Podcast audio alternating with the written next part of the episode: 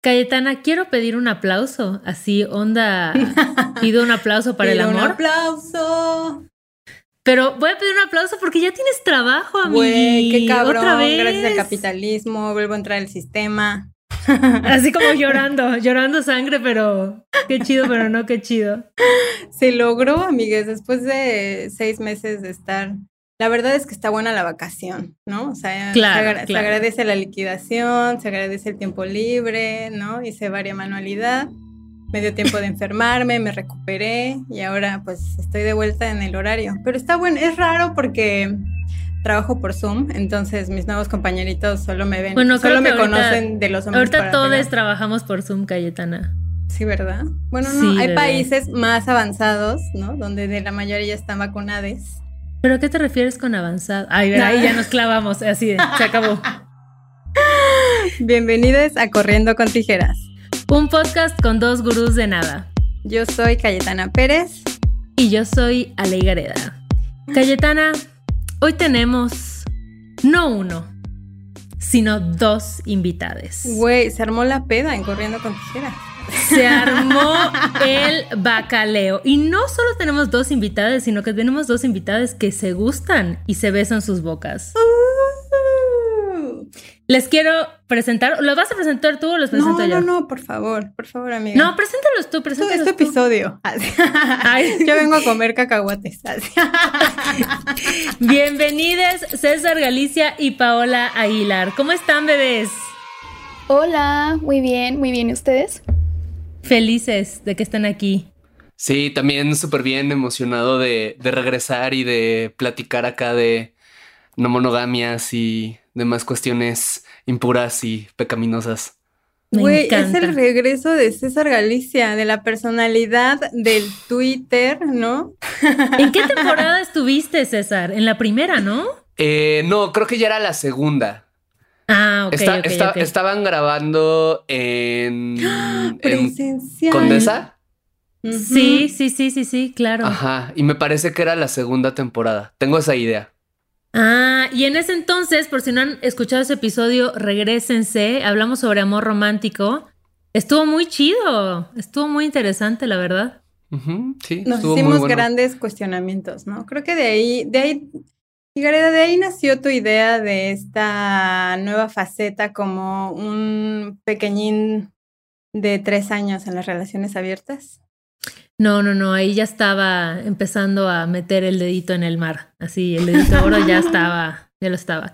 Oye, y también está con nosotros Paola Aguilar, que me encantaría que te presentes y que nos cuentes un poquito sobre ti. Y luego creo que igual está bueno que César nos recuerdes un poquito qué onda contigo, quién eres, qué haces. Pero a ver, vas, Pau, tú primera. Signo zodiacal. Signo zodiacal Escorpio. Este... Cada vez que alguien responde, no importa el signo, siempre hacemos uy. Como si supiéramos así.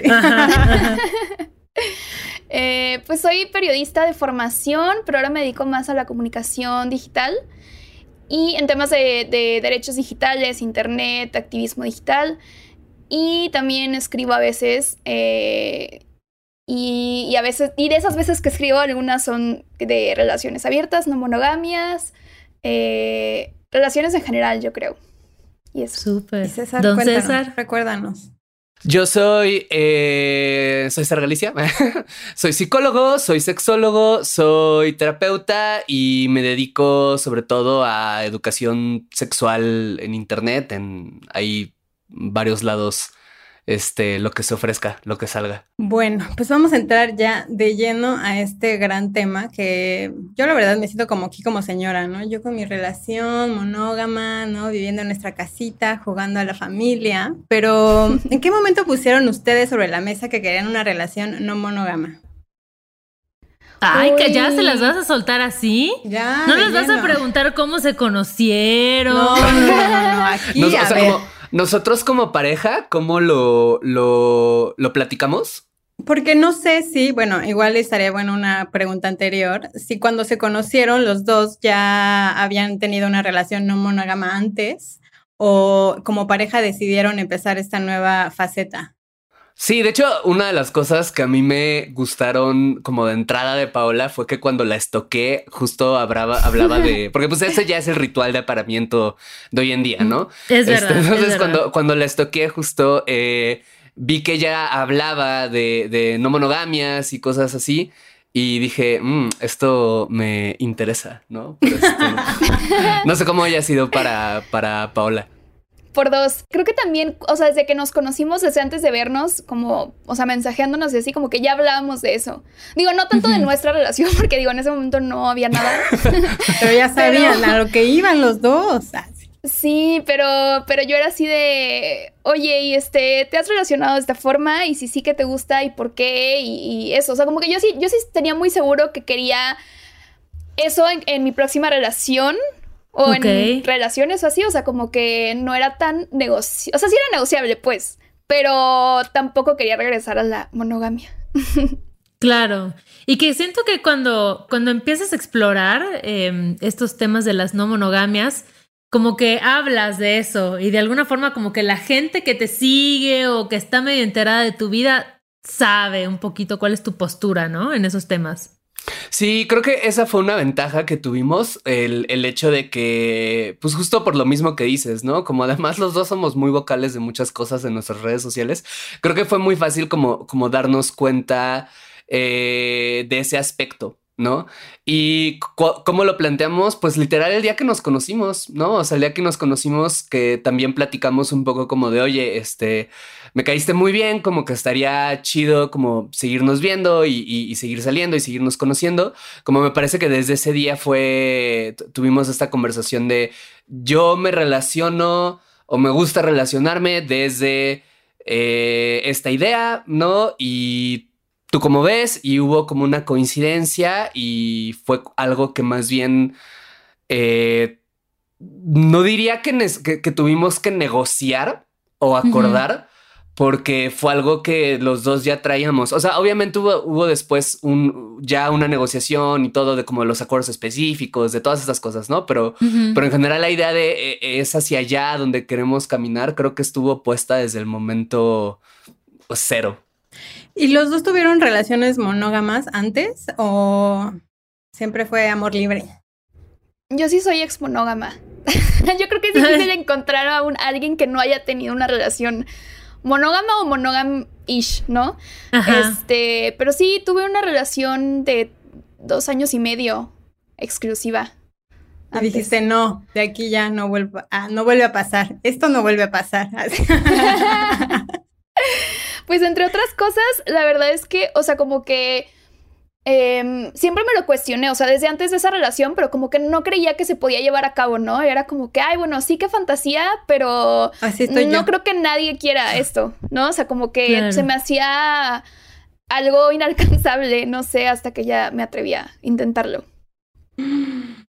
Dios. Sí pasa, amigues, sí pasa. Es que yo siento que como no tenemos tantos referentes a nivel cultural, a nivel social, a nivel de la gente cercana a nosotros, ¿no? Que muchas veces no tenemos referentes de personas viviendo en este tipo de relaciones, entonces parece que no existen, parece que es muy difícil, o sea, bueno, sí es difícil, ahorita llegamos a esa parte, pero pareciera que la monogamia es la única opción, ¿no? Y entonces cuando empiezas a hablar con gente que tiene estos cuestionamientos u otras formas de relacionarse sexoafectivamente y lo logran, es como, ah, no inventes, claro que se puede y claro que hay gente dispuesta a construir una relación de esta forma conmigo, ¿no? No es como Disney inalcanzable, sino que en la misma ciudad donde vivo hay alguien que posiblemente eh, me va a gustar y va a estar dispuesta a construir de esta forma conmigo.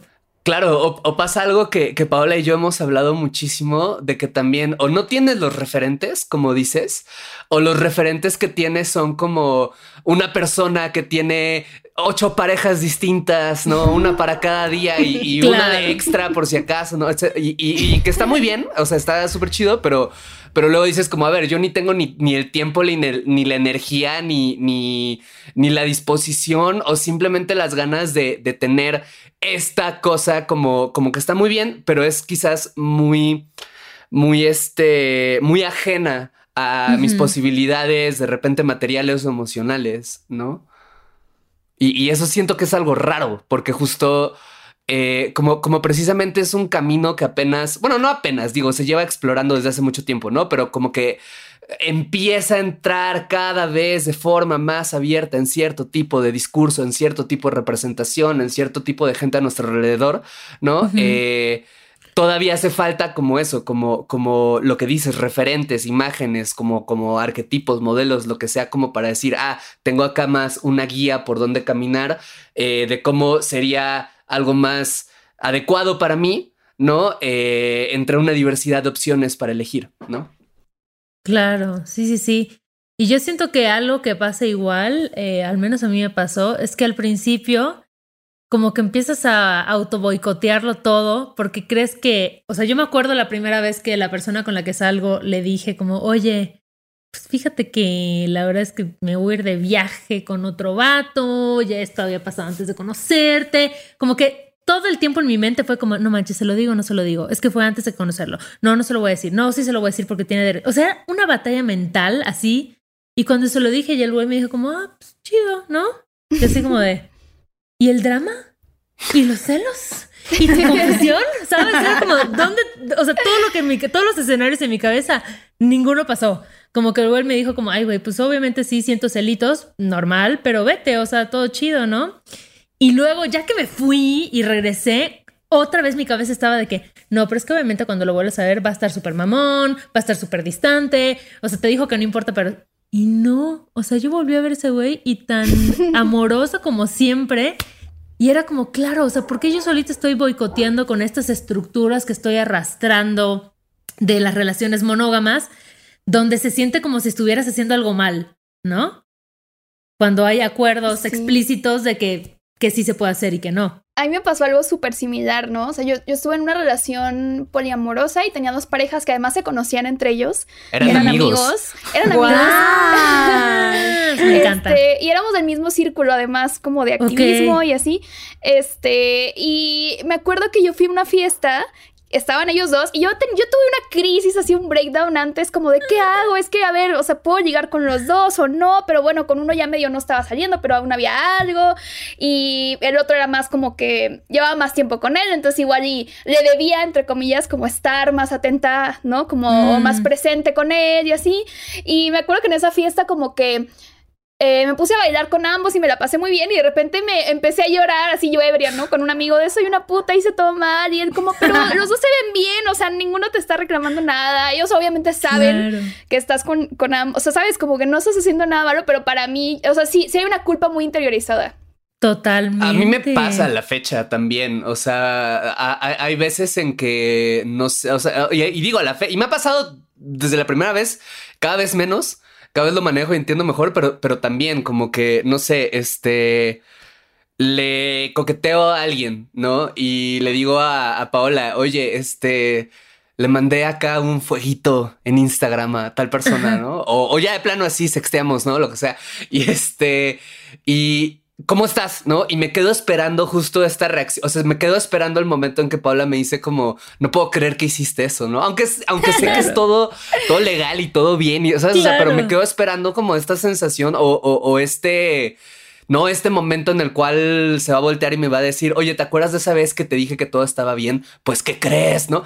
Claro, y, no, y en efecto no ha pasado, no quiero decir no pasa porque pues a mucha gente sí le pasa y sí he estado en situaciones, en relaciones, pero de repente es curioso esto, ¿no? Como el, el, el cómo cuando te sales, y digo, ahí también obviamente entran todas las intersecciones de género y todo esto, ¿no? Pero como en general hay una cosa como de que cuando te sales de la norma o de ciertas normas, aunque todo esté siendo consensuado, acordado, respetuoso, deseado, sigue habiendo esta, esta, esta expectativa de, del putazo que va a llegar, ¿no? Para decirte, no, no tenías que estar haciendo eso. ¿Y por qué, creen ustedes que sean como esas, digo, al final creo que como seres humanos todos tenemos inseguridades, ¿no? Pero qué herramientas, así, ¿qué me hace falta? ¿En qué empiezo a trabajar? porque creo que eso a mí es algo que, es, que creo que es como una barrera, porque, o sea, siento que estoy muy insegura conmigo, ¿no? Entonces. Me entrego en las relaciones como amorosas, siempre estoy como súper entregada y creo que estoy como muy, porque el otro decía, siempre digo, muerte al amor romántico y no sé qué, pero ya sabes, me mama cantar así de, te amo, y ya sabes, o sea, como creo que tengo muy interiorizado como esa idea del amor y de la monogamia. Entonces, ¿ustedes qué creen que sean como los facts o las cosas que, trabajas en ti como para poder como derribar esas inseguridades o como para poder lidiar con esas situaciones? Es que creo que de entrada como que en las relaciones monógamas como que todo está construido justo para que no lo para que no te enfrentes a esas inseguridades y a esos miedos, ¿no? O sea, como que, ay, si yo sé que a mi, pareja le daría celos esto, entonces para no lastimarlo, no lo hago, ¿no? O no le digo, o, eh, o eso, ¿no? Como que hay estos acuerdos implícitos como cosas que no se suelen hacer porque pues no vayas a generarle inseguridad o celos a la otra persona y viceversa, ¿no? Entonces... Y porque además si lo haces va a ser tu culpa, ¿no? O sea, vas a ser una mala pareja. O sea, si no, si eliges eh, si eligieras incomodar a tu pareja con algo por la razón que sea, aunque es una razón muy legítima, es porque estás siendo una mala pareja, ¿no? Ajá, sí, exacto. O sea, creo que em, como que más bien en las relaciones no monógamas, como que tienes más oportunidades para enfrentarte a eso y revisarlo. O sea, como que no es, no es que de un día para otro digas como, ay, sí, no monogamia, ya no voy a sentir celos jamás, ya no voy a sentir miedos. Sino que más bien como que dices, bueno, a ver, si yo siento.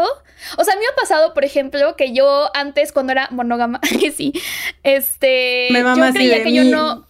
¿A qué versión de tierra? Porque aquí decíamos que como que de los 20 es tu versión 2.0. 2.0. versión 3.0. Este, era la 2.0.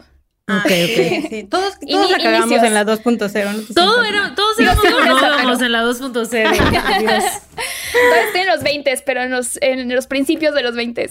Este, pero, o sea, yo creía que yo no sentía celos en mi relación monógama, pero era porque no porque no me, no me enfrentaba a ello porque estaba ese acuerdo, ¿no? Como implícito. Claro. claro. Y después me di cuenta como de, a ver, o sea, es que creo que sí siento celos en algunas situaciones y en otras no. Y entonces me di cuenta, bueno, a ver, ¿qué, ¿por qué siento celos en, con esta otra persona, pero con esta otra persona no? O sea, y entonces empiezas a hacer como una revisión. Y digo, obviamente también ayuda mucho, pues, terapia o hablarlo con amistades o hablarlo con tu pareja. O sea, como que socializarlo, ¿no? O sea, como no quedarte con eso y decir, ay, está mal que sienta esto y me siento culpable por sentir celos por no estar lo suficientemente construida, entonces mejor me lo voy a guardar porque pues así no, no, no, no vas a, pues no sé, como a llegar del otro lado. Claro. Claro. Del otro lado. Mm. Yo creo que lo que sí, o sea, exige muchísima introspección, ¿sabes? Como que todo el tiempo estás checando contigo y estás como analizando las situaciones, pero me parece bien interesante cómo las estás observando y estás observando cómo te pasan pero no estás, o al menos lo que yo estoy descubriendo es que no estoy reaccionando desde el dolor o desde el enojo, ¿no? Sino que más bien cuando algo me duele em, o cuando siento celos o lo que sea, como que más bien entiendo lo que, me, lo que me está doliendo es romper la estructura. No me está doliendo lo que la persona hizo, porque la persona no me hizo nada malo a mí, ¿no? Hay un acuerdo de, en estas, de qué se puede hacer y qué no. Entonces lo que me duele es romper con la estructura que me enseñaron toda la vida de que solo una persona tiene que satisfacerte, o sea, si busca a alguien más es porque tú no eres suficiente, ¿no? O empiezas a compararte de que no manches, esta morra se escucha que es súper chida, qué tal si le gusta más que yo, qué tal si es más interesante. Y al final, como tú dices, son inseguridades que tú tienes que trabajar, que tú tienes que identificar pero que también creo que está, es súper válido sentirlo y saberlo y decir como, ay, güey, pues sí, me dio celos y sí, tal vez de pronto me molesté, aunque el acuerdo está ahí, lo sentí y tal vez no lo supe manejar o lo puedo haber manejado mejor, porque creo que algo que me gustaría hablar, porque ha sido para mí súper interesante, es como de los clichés que hay en torno a las relaciones no monógamas, ¿no? Y creo que justo uno es esta idea de que, güey, obviamente no sientes celos y obviamente nunca te enojas y obviamente todo está bien todo el tiempo. Cuando no, o sea, como decía Paola, ¿por qué de pronto una morra neta me da igual y hubo otro date que sí me caló, o sea, que sí me dolió? Y tal vez no tiene nada que ver con la otra persona, sino conmigo, con que yo estaba atravesando por una situación o una semana difícil, me sentía abrumada, me sentía más sensible, me sentía, no sé, lo que sea. Y, y, reaccionas distinto, ¿no? O no sé ustedes cómo lo han vivido. Sí, sí, estoy, estoy de acuerdo con lo que dice. creo que el punto del que parte Paola es muy importante. La, la monogamia como pensamiento está hecha para proteger a la pareja a toda costa. ¿no? O sea, para preservar la pareja a toda costa a, a cambio de eh, ya no solo el, lo, evidente, que es la cuestión del deseo sexual y, no desees a más personas, etcétera, ¿no? Pero también en la onda de limita cualquier otro tipo de deseo, ¿no? Sea deseo de pasar tiempo con tu familia, de irte de viaje, de tener ciertas experiencias, de hasta de ver una serie en net, hasta de ver un capítulo de la serie Netflix que están viendo juntos porque no te quisiste esperar una, o sea, no quisiste esperarte una semana entera, ¿sabes? A que la otra persona y ya ves el capítulo y la otra persona se da cuenta y el pinche drama, ¿no? De que, ah, ¿cómo lo viste sin mí? Me di cuenta. O sea, hasta ahí está filtrada la monogamia, ¿no? Como esta idea de hay que preservar eh, esta cosa como una cosa sagrada y que no puede tener ningún tipo de flexibilidad en cuanto a el tu deseo, lo que tú eres independientemente a mí, ¿no? Y creo que la no, la, la, idea, la, la, no monogamia como pensamiento de alguna manera para mí o, lo que a mí me atrae es justo lo que decía Paola, que te hace enfrentarte a esto, porque al final del día, o sea, enfrentarte al hecho de que tu pareja vaya a tener sexo con alguien más, es enfrentarte al hecho de que puede que haya personas más inteligentes, más simpáticas, con mejor cuerpo, entre comillas, o este, simplemente con formas distintas de ser, ¿no? Eh, con cuerpos distintos, con conversaciones distintas, ¿no? Que conecte esta pareja con alguien que de, una manera en la que no conecta contigo, o sea, te va a exponer a eso y, y entonces se vuelve, creo, una dinámica en la cual el objetivo de la pareja no es protegerse a toda cosa, sino reencontrarse constantemente. ¿No? O, ese es el camino. Y este camino de reencontrarse constantemente, pues puede ser muy cansado, por lo mismo que estamos diciendo, porque implica una introspección profunda y constante y todo el tiempo, ¿no? Pero cuando te animas a hacerla, ¿no? Que creo que es la parte, o sea, por muchas veces creo que la gente cuando dice, ay, cómo me encantaría una relación no monógama, pero, ay, creo que yo no estoy hecho para eso. Bueno, o sea, a veces está, y está bien, o sea, está bien si no quiero, o sea, no, pero, pero creo que a veces... Sí, no shade, Cayetana, pero... No, pero, creo que a veces, creo que a veces hay una especie de... Los monógamos merecen derechos también. Sí, sí, sí. yo los vengo a representar, amigues. Ah. no, pero creo que a veces hay una, hay, hay una suerte ahí de, de, de cosa como de, es que tengo miedo miedo de enfrentar eso que tendría que enfrentar. Y claro, hay ocasiones, o más bien, siempre es completamente respetable y hay ocasiones en que eso podría ser la decisión más sensata, pero creo que también hay veces en las que se vuelve una forma de racionalizar el como no quiero nunca enfrentar esto, ¿no? Y entonces lo racionalizo y digo, no, es que yo no soy para esto, bla, bla, y todo, y me quedo ahí. Y digo, lo mismo puede pasar al revés, ¿no? Este, pero vaya, todo este choro para decir al final como eso, no es que las personas que practican no monogamia no sientan o no vayan o dejen de sentir, o sea, que la aspiración sea algún día dejar a, llegar a esta deconstrucción nivel Dios, ¿no? En la que nada te afecta, así eres, eres el bodhisattva de la putería, ¿no? Y ya nada te toca y nada te, o sea, para más bien como decir, es una apuesta de enfrentar distinto esto, ¿no? Y no estar viendo todo el tiempo cómo estoy contigo, cómo lo hago para estar contigo, cómo lo hago para estar contigo, sino más bien un por qué estamos acá, cómo nos encontramos, cómo nos acompañamos, siempre en respeto del hecho de que eres una persona que tiene deseos propios y que y que limitarlos de entrada o limitar al menos toda una categoría de esos deseos, pues la estadística juega en tu contra, ¿no? Más relaciones de las que no más personas de las que no en algún momento ponen el cuerno en sus vidas, ¿no? Entonces. Claro. Yo lo que creo, como justo en este, como del que cuentan del constante, no sé, enfrentarte a ti, yo digo, ay, ya, si la vida total es más cabrona, como que siento que es para mí como que sumarle un estrés a mi vida, o sea, siento que al final, eh, pues el día a día, sí es un, estrés, la chamba, lo que sea, entonces siento que a eso sumarle como toda esta dinámica, ¿no? De estarme enfrentando conmigo, digo que también hay cosas en el trabajo, en mi familia y así que hacen igual enfrentarme conmigo y darme cuenta como de puntos de mi personalidad que a lo mejor son débiles, para mí siento que, y no diga que no es para mí porque, digo, apenas voy en un tercio de mi vida, ¿no? ¿Qué tal que me convierto en una viejita así de todos para mí. Pero siento que eh, ese trabajo, ¿no? De la constante como búsqueda y el, la inseguridad y eso, como que creo que no estoy lista como todavía para, para trabajarlo o para yo como tomar la decisión.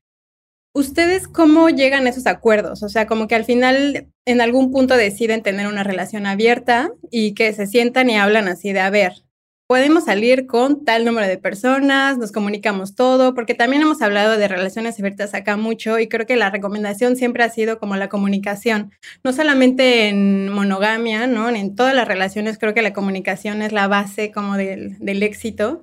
¿Ustedes cómo llegan a esos acuerdos? Por ejemplo, en nuestro caso, en realidad, al, o sea, cuando, cuando decidimos que queríamos seguir saliendo y, como que eh, ser pareja, digamos, como en un futuro, eh, de hecho, dijimos como, bueno, creo que estos primeros meses en lo que estamos estableciendo esta relación que es nueva, ¿no? O sea, no solo la relación, sino que además no nos conocíamos de antes ni nada, ¿no? Entonces, sí decidimos como de, bueno, creo que estaría bien no ver a otras personas en, en estos meses, como justo para hacerlo, o sea, para saber quiénes somos y dónde estamos parados y de ahí empezar a abrirla poco a poco. Entonces, como que eso nos funcionó mucho. Porque creo que antes yo había intentado esto como de, no, ya desde el día uno poliamor y si te casas con alguien, nada más me avisas y ya. este, si te mudas con alguien, pues nada más ahí me mandas un WhatsApp y listo, ¿no? Ese ya es el nivel así súper saiyajin de... Sí, sí, no, pero justo me di cuenta que a mí no me funcionaba eso, ¿no? O sea, como que igual hay gente que sí, pero a mí, para mí sí era mucha incertidumbre, o sea, para mí sí era así como de, ok, sí necesito un poco... Eh, establecer acuerdos un poco más minuciosos, pero luego me di cuenta que tener demasiados acuerdos tampoco me hacía bien, o sea, como, no sé, a mi ansiedad, por ejemplo, ¿no? Porque luego pensaba como de, ay, tengo que adelantarme a todos los futuros posibles y hacer acuerdos para todos los escenarios que pueda imaginar y al fin, a fin de cuentas, pues la idea no es que los acuerdos sean... Eh, pues rígidos, ¿no? Y, creo que más bien es como de, bueno, los acuerdos nos sirven como una guía, pero tampoco, o sea, pueden, una pueden ir cambiando, este, o puede también hablarse como de, oye, este, yo había hecho ese acuerdo, pero me di cuenta que me sentí distinto ya que pasó, entonces ahora hay que revisarlo, ¿no? Es creo que, eso, ¿no? Ponerlos a la práctica yo creo que hace que tengan ligeras modificaciones, ¿no? Pero es que sabes qué pasa, que cuando estás en algo así, te enfrentas a muchas primeras veces todo el tiempo. O sea, la primera vez que tu pareja te dice que va a salir con alguien. La primera vez que tu pareja coge con alguien. La primera vez que tu pareja se enamore de alguien más. Sabes, como que son muchas primeras veces y tú puedes como medio tantear más o menos qué te va a funcionar, pero a la mera hora no. Y yo me acuerdo que, o sea, yo al principio dije como, claro, o sea, yo quiero, si sales con alguien, a mí sí me interesa saber si cogiste o no y hacer preguntas y bla, bla. La primera vez que lo hice me dio una arrastrada que dije, nunca más. Yo no quiero, ¿para qué estoy preguntando si cogió o no cogió? No quiero saber, ¿sabes? Como que solo sí avísame si sales con alguien, como para yo saber o pues, hacer otro plano, no contar con que te voy a ver ese día. Pero no me cuentes más, ¿no? O sea, no, ¿para qué estoy haciendo esas preguntas? Pero eso lo aprendí con el azotón. De ahí la primera vez de, y pero no sé qué, pero cuéntame, ¿y quién es? ¿Y cómo se llama? Y luego dije, no, güey, ¿para qué? Y que además, no funciona. Y además hay un montón de cosas que luego como que se sale, o bueno, Ay, es que los acuerdos son un poco complicados porque creo que es lo que decía Paola. Puedes correr el riesgo de querer controlarlo todo. Y es imposible controlarlo todo en el sentido en el que a Paola y a mí nos ha pasado, ¿no? Como de, a ver, puedes eh, coger o no. Ajá y de repente, oye, pero a ver, eh, ¿qué pasa si acabas muy noche? ¿No? Claro. Tienes que, que, o sea, pues podría ser más inteligente quedarte a dormir por una cuestión de seguridad, ¿no? Ok, va, está muy bien, pero ¿cuchareas o no cuchareas? ¿No? eh, pero, y si te, ok, pero ¿y si te despiertas en la madrugada y empiezas a coger, eso es válido o no es válido? O sea, ¿no? Hay como un montón de cosas que creo que si empiezas como, si, si, si pones los acuerdos, creo, en función de... Eh, me, qué, qué incomodidades tengo para nunca tocarlas Claro. Pues es lo mismo que tener el acuerdo de, o sea, es monogamia with extra steps, ¿sabes? O sea, es, que es finalmente querer hacer eso. Beneficios. claro. Exacto, ¿no? Y, no estoy diciendo que no haya un gran beneficio justo de decir, hay ciertas cosas que puede que no queramos, o sea, que sí queramos vetar de otras interacciones con otras personas por diversas razones, ¿no? Voy a, un ejemplo puede ser tener sexo sin protección, ¿no? Igual y es algo que no hacemos con otras personas por una cuestión de seguridad, de, salud, o tener sexo eh, bajo el influjo de ciertas sustancias psicoactivas, que tiene sentido por los procesos emocionales que se pueden llegar a vivir. O sea, a, mí, en esa pregunta que hacía este Cayetana, que se me hizo muy interesante, cuando yo al menos quiero poner un acuerdo, como que siempre intento preguntarme cuál es el sentido de este acuerdo, cuál es su funcionalidad, cuál es el propósito, ¿no? Como decía Paola, al inicio acordamos un breve periodo como de monogamia, digamos, porque dijimos como, a ver, necesitamos primero entendernos como pareja, conocernos como pareja, como consolidar esto. ¿Cuánto tiempo duró ese periodo y quién decidió así de, no, ya? están tomando nota, así de... Step by Duró como cinco meses, ¿no, Paula? Claro. Sí, pero también siento que no fue de un día para otro, como de así de que no sé, que César haya llegado un día como de oye, ¿qué crees? Sí, ¿Qué sí, crees? O sea, siento se me que acabó fue la más... se, me se, me acabó la pila de la monogamia, ¿no? exacto. Ya cuchareamos lo suficiente. no, siento que fue más como paulatino. O sea, como que poco a poco dijimos como de, ay, igual y este, en mandarnos fotos con tal persona nosotros dos, juntos, ¿no? Juntes. Y cosas así como que abriéndolo poco a poco, ir tanteando el terreno y ya después... Y fue, así uno va aflojando el calzón. Sí, y, fue, pero, hasta eso fue poco a poco rápido, porque íbamos un poco como en ese, en ese tema de, uy, un mensajito, uy, no sé qué, uy, ¿cómo te sentirías? Como planteando escenarios. Y luego un día salió como un güey interesado en Paola y Paola en él y como que lo hablamos y fue de, pues adelante, ¿no? O sea, como, pero, pero regreso a este punto, ¿no? O sea, como lo, lo, lo, al momento, digamos, en que yo me veo frente a esta situación de decir como, levanto este veto temporal o no desde mi lado, como que lo pienso mucho en, función de, de, qué, ¿no? A ver, teníamos esta regla en función de poder hacer, consolidar esta relación. En este momento yo ya siento esto, yo ya siento cierta seguridad. Y claro que siento ciertos celos y ciertas inseguridades y hay una parte de mí a la que le gustaría decir, no, no lo hagas, mejor vamos más lentito, ¿no? Pero también para mí de repente eso es un poco como, o sea, lo, lo que decía al inicio, o sea, como creo que no siempre puede, a veces a veces, y esto es a criterio de cada persona, pero creo que a veces no siempre es la mejor idea poner limitaciones basándote en tus miedos o angustias, ¿no? Porque lo que haces es que nunca terminas enfrentándolas y es muy fácil racionalizarlo. Y entonces es, a, veces vale la pena decir, ok, si enfrentara esta angustia, si me viera en la situación de tener que enfrentar esto, ¿qué puedo hacer? ¿Qué hay a mi alrededor? ¿Cómo estoy? Para poder enfrentar esto. Porque finalmente es un poco como, como, es lo, que dijo Ale de las primeras veces, ¿no? Es, es una, o sea, una vez que pasa, han jugado gocha, me gusta mucho poner este ejemplo, ¿no?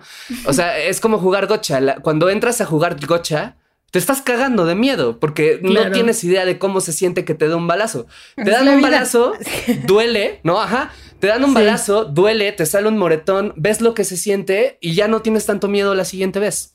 Y de repente uno te da en el ojo y ya, o sea, como es horrible, ¿no? Pero, pero pierdes el ojo. Pero, pierdes el ojo y ni modo, ¿no? Pero este, pero lo que voy es como eh, eso creo que puede pasar un poco. Entonces, en ese momento fue como, ok, Paola, digamos, le salió esta situación.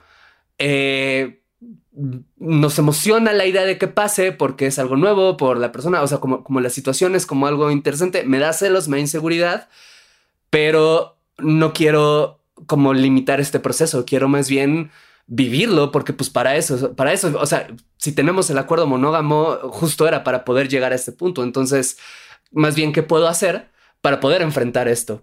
¿No? Es un poco lo que, lo que hago. Ah, ahí, me gustaría también matizar y seguir con esta analogía del gocha de lo de, bueno, pero que si te den el ojo. O sea, pienso como que está chido, o sea, sí, sí creo que la idea es enfrentarte a eso y, te digo, como ver qué hay del otro lado, pero también ser como muy consciente, o sea, tampoco tirarte al vacío, ¿sabes? O sea, como que ser muy consciente de que, a ver, si acabo de perder mi chamba, pues chance y no quiero una experiencia súper intensa ahorita, ¿sabes? O Totalmente. Ajá, o sea, como que también sí ser responsable con, con, o sea, como que sí empezar a conocer, bueno, qué límites son necesarios y qué otros puedo empujar un poquito. O sea, como que creo que. Y, ese equilibrio, pues es. O sea, es complicado y creo que toma tiempo y te, como dice Ale, no te das unos buenos putazos en ese camino. Pero, pero creo que, que, que, vale la pena como sopesar cuando sí, cuando no. Y que sabes que, creo que. Ay, perdón, calle. Adelante, adelante, bebé. Voy a nada más un comentario. Así. Dilo, dilo. Sácalo. Sobre la mesa. Dejen hablar de la monógama. Exacto. Déjenme poner aquí mi, cuchara para que digan que sí vine a, platicar. No, quiero decir como de que qué importante también justo conocer tus procesos emocionales, porque depende de ellos las decisiones que tomes en tu vida, ¿no? O sea, como dices, si estoy pasando por algo igual como que me está pegando mucho y me tiene muy triste, muy angustiado, lo menos que vas a hacer, o sea, que si en los pilares de tu vida uno está balanceando, ¿no? O sea, como que enfócate en ese para reforzarlo, ¿no? Y no intentes así como que hacer malabares con todo, porque si no todo se te va a caer, ¿no? Ay, ¿qué tal, eh? El malabar. Sí. Total. Sí, sí, sí. No, 100%. Esa es, de hecho, una de las razones por las cuales, al menos hasta este momento, eh, no tenemos otras parejas, ¿no? Y, y no pensamos tenerlas en un futuro en lo general, ¿no? Este, pero, pero al menos en este momento, pues, justo por lo que dices, ¿no? Como que... Eh, y creo que fue algo que además nos cruzó mucho en la pandemia, ¿no? O sea, como el... el, el, COVID. Sí, o sea, el, hecho, o sea, como que de repente el, al menos para mí el decir, como precisamente el tener que lidiar con o sea, ahorita mi comunidad es la gente con la que vivo y la gente con la que vivo es mi Rumi y Paola que se vino a, vivir a este depa un tiempo y es la comunidad inmediata la que tengo que cuidar y proteger, ¿no? Claro. Este, y tener, o sea, como otra pareja, otra, o sea, es como algo que, como dice Claudia, ¿no? Como, y dice Paola, como en la práctica, para mi estilo de vida, personalidad, deseos, aspiraciones, posibilidades, no es sostenible. Incluso aunque hubiera algo que a, mí igual y se me podría antojar, pero no eso, no, no, no se me antoja, pero podría antojarme, pero no es sostenible, ¿no? Entonces sí hay ciertas cuestiones a las que, como, como, como bien matiza Paula, vale la pena decir esto no. Y creo que hay otras cuestiones que, como en el ejemplo del gocha, vale la pena decir esto va a doler y en una de esas duele rico y en una de esas duele nomás bien culero pero, pero algo voy a poder sacar de esto y tengo recursos alrededor para enfrentarlo, ¿no? Sí, justo yo creo que otro gran cliché que hay sobre las relaciones abiertas, no monogamias, lo que quieran, como le quieran, bueno, en la que estén, es que todo el tiempo estás saliendo con un chingo de gente. O sea, todo el tiempo tienes como un montón de vínculos y cada fin de semana escoger con alguien diferente. Y al menos en mi experiencia ha habido periodos largos en los que no salgo con nadie más y no tengo la necesidad y tal vez mi pareja tampoco y estamos chidos. De pronto un día pasa algo y se me antoja salir con alguien y, va, ¿no? Pero creo que igual está esta idea de que todo el tiempo tienes que estar saliendo con gente y creo que eso cada persona lo va delimitando. No hay una regla o norma a seguir. Y yo pienso que también es válido que en los momentos en los que estés atravesando y tal vez no puedes lidiar con algo, se lo comuniques a tu pareja. O sea, igual y sabes que ahorita me estoy sintiendo muy insegura, muy ansiosa por estos temas. Preferiría que ahorita en este momento no salas con alguien más. Esa persona tiene todo el derecho de decir sí, no, maybe, no, o sea, como de tomar su decisión, pero que, que pueda haber esa apertura para comunicarlo y para decir, ahorita no tengo esta fortaleza para enfrentarme con esto, ¿no? Justo hablaba de eso con una amiga que me decía como, ahorita estoy tan bajoneada, tan perdida, tan confundida que no tengo la energía que sí tenía antes para decir, bueno, va a esta situación o, me, pongo a experimentar o... Y, es válido, o sea, no tiene que ser lineal, no una vez que ya viviste algo, pusiste un acuerdo, como decía Paula, no son inamovibles, ¿no? Se pueden ir platicando porque al final creo que se trata de, de, que la relación funcione de la forma más coherente y genuina para las personas involucradas. Aplausos. es cierto, es súper cierto esto que dice Sale como de... También hay una nueva imposición de este otro lado, como un ideal no monógamo, como de, ay, siempre tienes que tener muchísima novedad y 100 ligues y este, si no estás desperdiciando tu relación. Ay, bueno, Exacto. Este, y, y siento que eso como que fluctúa mucho, o sea, y en mi experiencia es como, de repente sale que sí hay, hay dos ligues en, una, un mismo mes, no lo que sea, ¿no? pero, por ejemplo, con la pandemia, pues obviamente, eh, cuando, o sea, pues hicimos acuerdos eh, por, por, o sea, como por, por miedo al COVID, ¿no? Como de, oye, pues nada más vamos a ver tú y yo y así. O si estemos con, o sea, si hablamos con alguien, pues que solo sea virtual, pues, ¿no? O sea, pero, pero sí creo que eh, también está esto como del capitalismo, o sea, el consumismo de los cuerpos, ¿no? De querer Exacto. solo como porque sí. Y digo que no está mal, o sea, la, putería está rico, pero, pero también creo que hay otras cosas. Y creo que incluso cuando en una relación no monógama como que toda la novedad recae en esas nuevas interacciones, como que también pierde esa capacidad de imaginar otras otras posibilidades dentro de tu propia relación, ¿no? O sea, como que, ah, si no hay, si no hay emoción por alguien más, entonces, ¿qué hacemos, no? O sea, como que creo que puede, puede llegar incluso a eso. Yo diría que, y, justo lo que dices, Paula, eh, fíjate que no, no, no sé si es como ahorita que dices que es como una cosa muy capitalista, porque no sé si es tanto las no monogamias como lo que dices, porque también pasan las monogamias. ¿No? sí, la monogamia serial. Sí, o sea, es porque de todas mm. maneras hay una cosa de, o sea, digamos, en las no monogamias es esto que dice Ale, ¿no? Tienes que estar cogiendo todo el tiempo con las personas más atractivas cada fin de semana sin cansarte. Pero en la monogamia es lo mismo, solo que con tu pareja. O con toda la gente mm, si no tienes pareja. Claro. este, o sea, creo, que al final es como eso, el, el consumo de cuerpos, como dice Paula, es desde la monogamia, la monogamia serial, está presente en cualquier formato de relación.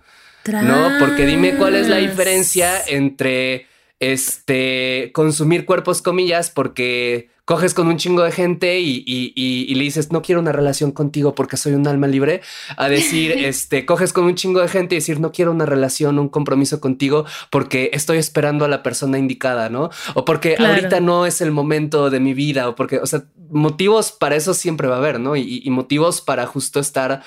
Eh, buscando un rush que, que, que, que que nunca termina de llegar eh, eh, y que puede llegar a dejar cierta devastación a su paso también, pues siempre va a haber.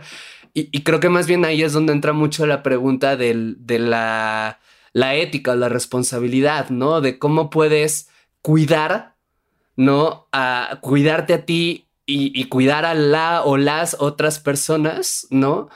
Eh, desde una perspectiva, o sea, más allá de si estás en una relación monógama, abierta, poliamorosa, anárquica, relacional, eh, porque ese riesgo está ahí porque finalmente creo que hay una cultura previa, una ideología previa a todo este desmadrito, ¿no? Y creo que justo eso que mencionas de la ética también tiene que extenderse como no solo a tu pareja más inmediata, sino a todos los vínculos con los que te relaciones, ¿no? O sea, como con estos ligues que tienes, de entrada dejar claro como, oye, yo estoy en, en este esquema, estas son mis aspiraciones, ¿no? Porque siento que luego igual puede pasar que no comunicas bien con estas nuevas personas que estás conociendo en qué esquema estás, no eres clara y la gente pues puede empezar a hacerse sus propias ideas. hacerse ilusiones. Hacerse ilusiones. Oigan, ustedes creen que en relaciones abiertas, en poliamor, existe jerarquía como emocional, ¿no? De este de, ay, como de me gusta más o quiero más a alguien que a otro, o ¿existen? ¿Las tienen? Ah, revélenlas, ah, es cierto? sí.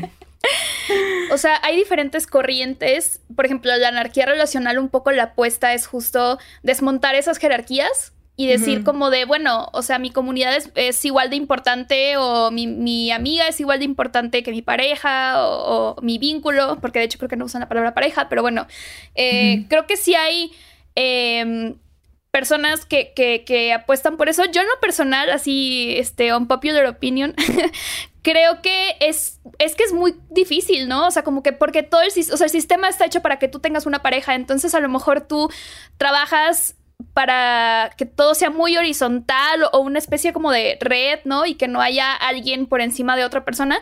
Pero a fin de cuentas, eh, pues no sé, para a lo mejor vivir con alguien eh, frente a la sociedad, pues eso le da cierta jerarquía a, esa pareja o así.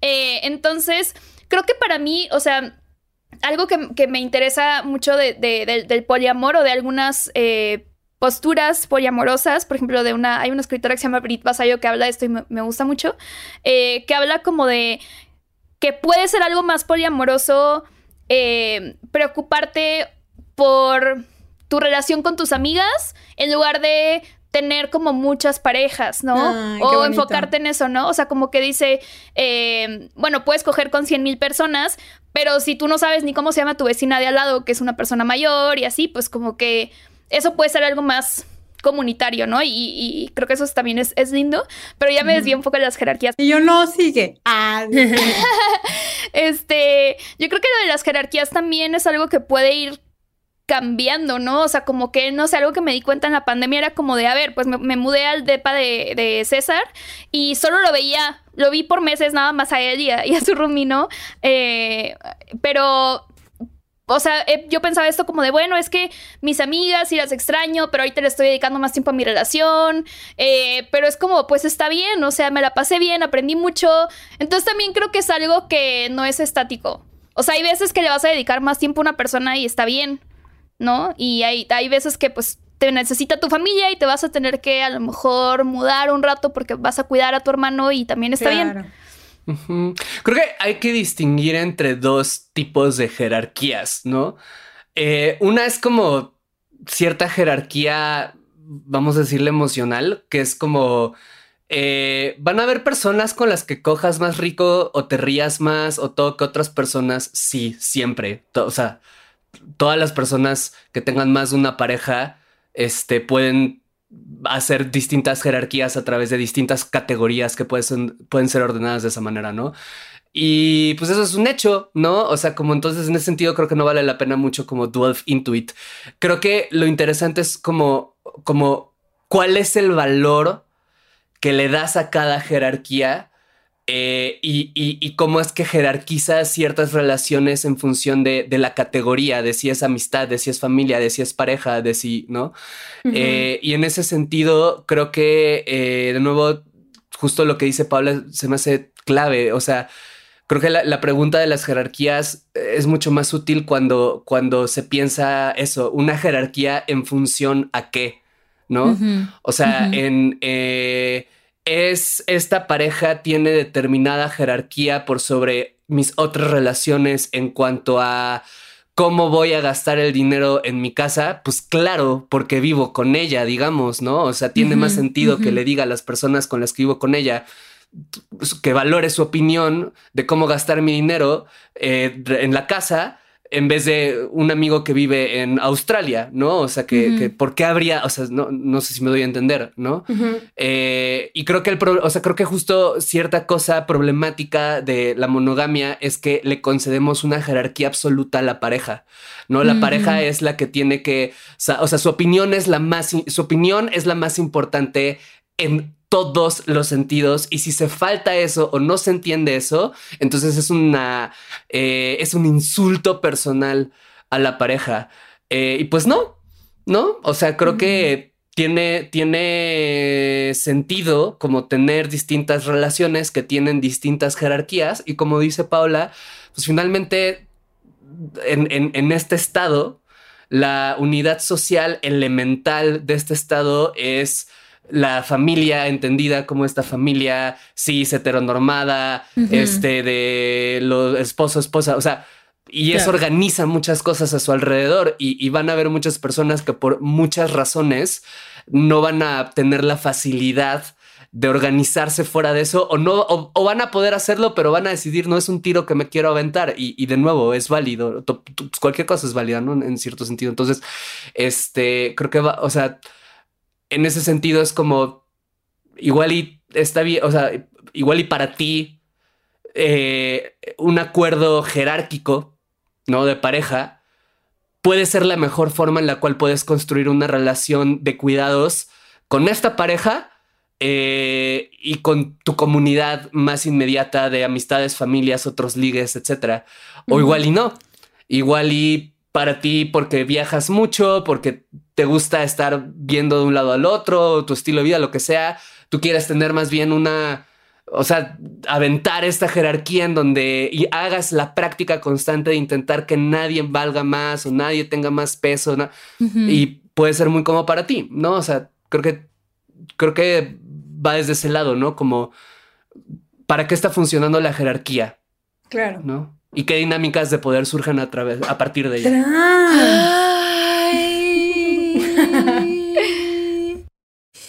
¿Qué tal, Cayetana? ¿Qué, ¿Qué te parece? ¿Qué te parece este rollo? Me encanta. Ah, sí.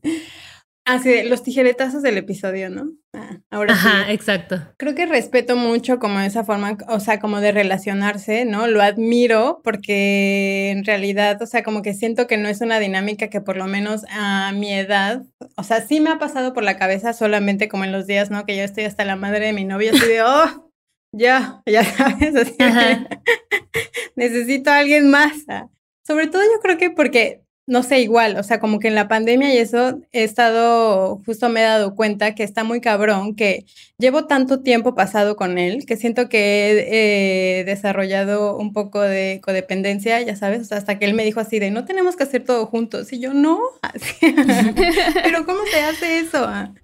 Entonces creo que es importante y ese tipo, creo que de relaciones desde mi punto de vista, como que te, te devuelven esa libertad y esa independencia, ¿no? Que a lo mejor una relación monógama como está construida en la sociedad te quita, ¿no? O sea, que al final, digo, ya formas parte de una sociedad que es más allá como de, pues es una forma de cómo nos acomodamos en la sociedad. Pero un día leí, o no me acuerdo si leí, escuché en algún momento que este tema como de la, del poliamor y la no monogamia alimentaba más al capitalismo, según, que una relación monógama porque como que las, las, las, personas como individuos como que consumen más y salen más y todo este tema de, del consumismo.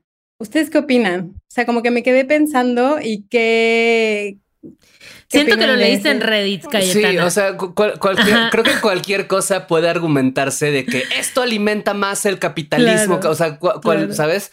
Eh, porque, a ver, sí, igual Ajá, yo estoy en una relación no monógama y entonces este alimento más al capitalismo porque es algo más. ¿Y qué hay de el güey que tiene que comer todos los días fuera de su casa por su trabajo y entonces, o sea, y está consumiendo la o, o, la pareja ultra monógama y casada y con sus dos hijitos que tienen hijos? Y pero son monógamos y pues, ¿sabes? O la pareja que no tiene hijos y pero cada fin de semana van, o sea, es, es, me parece que es como una cosa, son, son, siento que son un poco reducciones que, que, que omiten el hecho de que hay muchos matices tanto en las monogamias como en las no monogamias. Porque ahorita que justo hablabas como de esto que, que, que, tú sientes y que te pasa y todo esto, pensaba y, y, haciendo eco con lo que decía Paola, como de a veces puede ser más poliamoroso, tener otro tipo de interacciones. Eh, puedes tener una vida no necesariamente ultra jerárquica y, así en una relación monógama en lo sexual y afectivo, ¿no? En, tanto que le des este valor también a, la familia, a, las amistades, a tu tiempo libre, a, ¿sabes? Y puedes tener una dinámica de codependencia absoluta en una relación no monógama también, ¿no? claro. Ah, puedes hasta ser dependiente de no una, sino dos personas o tres personas, ¿no? O sea, claro. Entonces, creo que es eso. Más bien, me, parece que la, la, monogamia y la no monogamia, o las no monogamias y las monogamias, si los quieren ver así, son más bien como, como ideologías, o sea, como, como son brújulas, ¿no? te dicen un poco, y, y al ser brújulas, te dicen, estos son los caminos que en teoría tienes que recorrer y esos caminos abren puertas y cierran otras y pues es un poco el malabar del que creo que tú también hablabas hace, hace rato, ¿no, Cayetano? O sea, este, este malabar que tienes que estar haciendo constantemente. ¿no? Eh, en donde hay formas de hacer resistencia o no, hay formas de ser anticapitalista o no, hay formas de apostarle a una vida de placer o no. Claro, O sea, son, son opciones.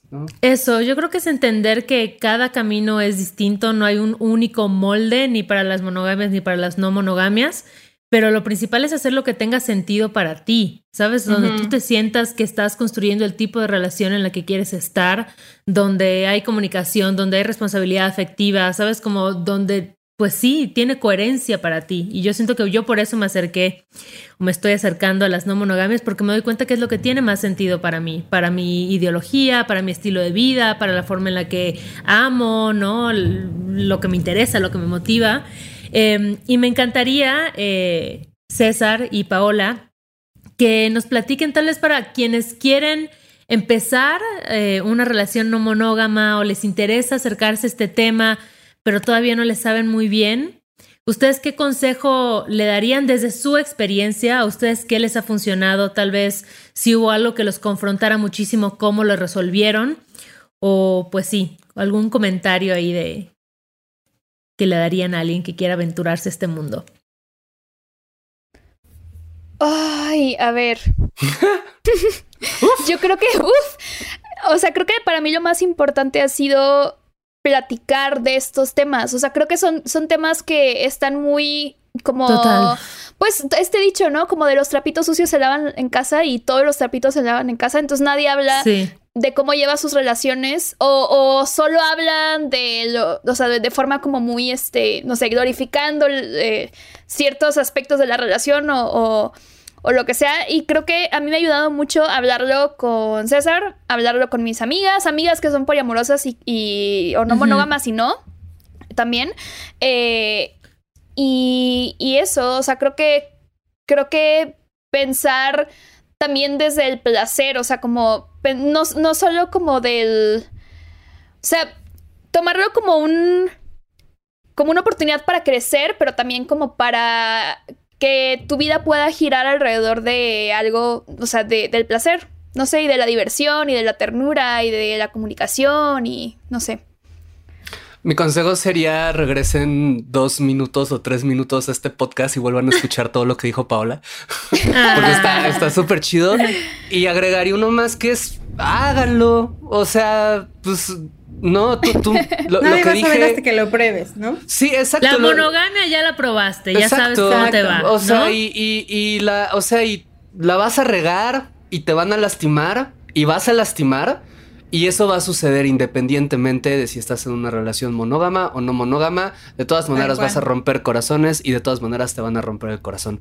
Entonces, este, no, o sea, hazlo sí con digamos, con toda la reducción de riesgos y daños, ¿no? O sea, y, lee y lee y habla. Y, creo que leer y hablar y todo, entrar a foros es parte de hacer, ¿no? Pero es como, este, pues al final del día nunca vas a saber lo que se siente eh, tener una pareja y que esa pareja coquetee, salga, bese, este, sextee, coja con alguien más y viceversa hasta que suceda. Y en el momento en el que suceda, en ese momento vas a tener que obligarte a ti mismo, a ti mismo, a ti misma.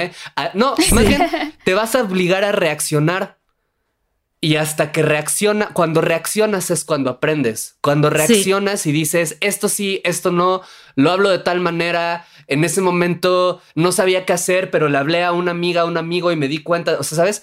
Hasta que reaccionas es que aprendes. Antes de eso es puro ensayo. Entonces, claro, ten todos los ensayos que necesites para sentir la tranquilidad necesaria para tomar una decisión de la cual no te vas a arrepentir independientemente de los resultados y que tengas todas las variables que puedas controlar o conocer lo, más al frente de ti posible. Pero hasta que no lo hagas, pues todo es eso, es ensayo. ¿no? Y es bien divertido conocerte en estas nuevas facetas y conocer tus reacciones. O sea, para mí ha sido súper rico. Digo, por momentos difícil, ¿no? Gestionar las emociones, pero también súper chido cuando pasa una situación en la que la Ale 2.0 hubiera reaccionado totalmente diferente y la Ale 3.0 dice, ah, todo chido, qué buena onda, sí, ¿no? Es como, wow, o sea, tengo yo esta capacidad también de romper estos patrones que no me servían o estas estructuras, pues sí, que no me estaban sumando y verme y amar y construirme desde esta nueva yo, ¿no? Entonces, para mí eso ha sido muy, muy chido también. Pues yo creo que ya, estando en otro país, así de nadie me conoce. Cayetana va a darle rienda suelta. Estoy abierta a Y la forma, la forma de avisarle a su novio va a ser poniéndole este episodio. Así de, oye, pues mira, es que no algo que compartirte, ¿no? Ah, ya saqué va a ser, va a ser, va a ser grabando una segunda parte en donde nos cuentes ya Exacto. Tu, tu experiencia y ese es el que le pones. Y yo creo que, o sea, lo hemos platicado acá varias veces y lo he platicado también con él. O sea, como que tampoco los dos estamos cerrados así de no, jamás, ¿sabes? O sea, como que también entendemos que ahorita los dos estamos tendiendo así de vuelvo a la metáfora esta de del malabar, porque pues tuvimos muchos cambios, nos cambiamos de país, o sea, como que ahorita siento que no estamos listos, ¿no? Pero siento que es un tema que hemos, que hemos platicado los dos, que es una posibilidad en la mesa también, porque pues sí, conocemos los dos que tenemos necesidades y que queremos también explorar el placer cada quien por su lado, ¿no? O sea, que, podemos compartirlo, pero que también cada uno tiene la oportunidad de, de conocer, de salir, de coger con otras personas. Entonces, tampoco es un tema que quito de, de, la mesa, que también lo tengo en mente, pero que también identifico, ¿no? Que me falta sanar muchas cosas de mi infancia. Ah, César, por favor.